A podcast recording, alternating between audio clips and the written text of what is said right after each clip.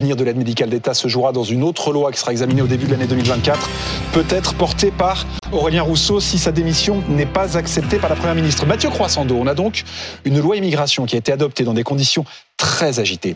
Qui a gagné, qui a perdu? Bon, bah, les gagnants, ça va être vite vu. Hein. Il y en a qu'un, ou plutôt qu'une. Elle l'a d'ailleurs annoncé elle-même en revendiquant hier une victoire idéologique à la sortie de la commission paritaire. C'est évidemment Marine Le Pen. Ça fait 40 ans que le FN puis le RN font tout ce qu'ils peuvent pour imposer euh, l'immigration au cœur du débat public.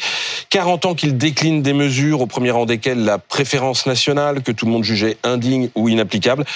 Et les voilà aujourd'hui exaucés par leurs adversaires politiques. Qui plus est, alors pour parvenir à cet exploit, il leur fallait un complice. En politique, on appelle ça un idiot utile. Ils l'ont trouvé en la personne d'Éric Ciotti qui s'est chargé de passer les plats en recopiant euh, leur programme.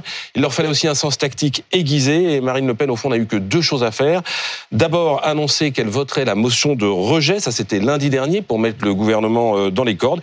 Et puis ensuite, annoncer hier qu'elle voterait la loi pour obtenir le chaos. Euh, c'est ce qu'on appelle du grand art. S'il n'y a qu'une gagnante, ça veut dire que tous les autres sont perdants? Oui, et à tout seigneur, tout honneur, le grand perdant, c'est l'homme qui promettait de faire rempart à l'extrême droite et qui lui a offert une spectaculaire rampe de lancement.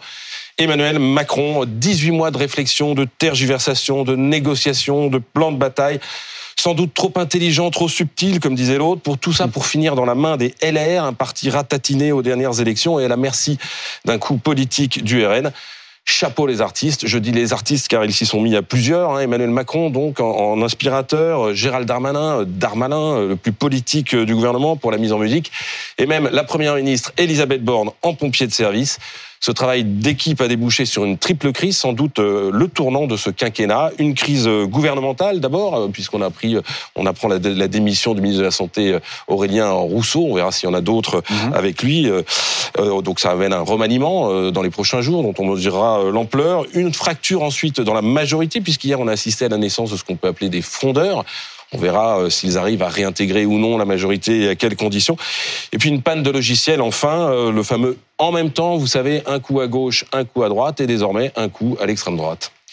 Hmm. Le président de la République, il doit parler aujourd'hui, mais il va avoir du mal à faire comme si euh, rien ne s'était passé. Et les LR et la NUPES alors? Ben Pour les LR, la victoire n'aura duré que, que 5 minutes, hein, le temps que Marine Le Pen euh, parle après la clôture de la commission mixte paritaire.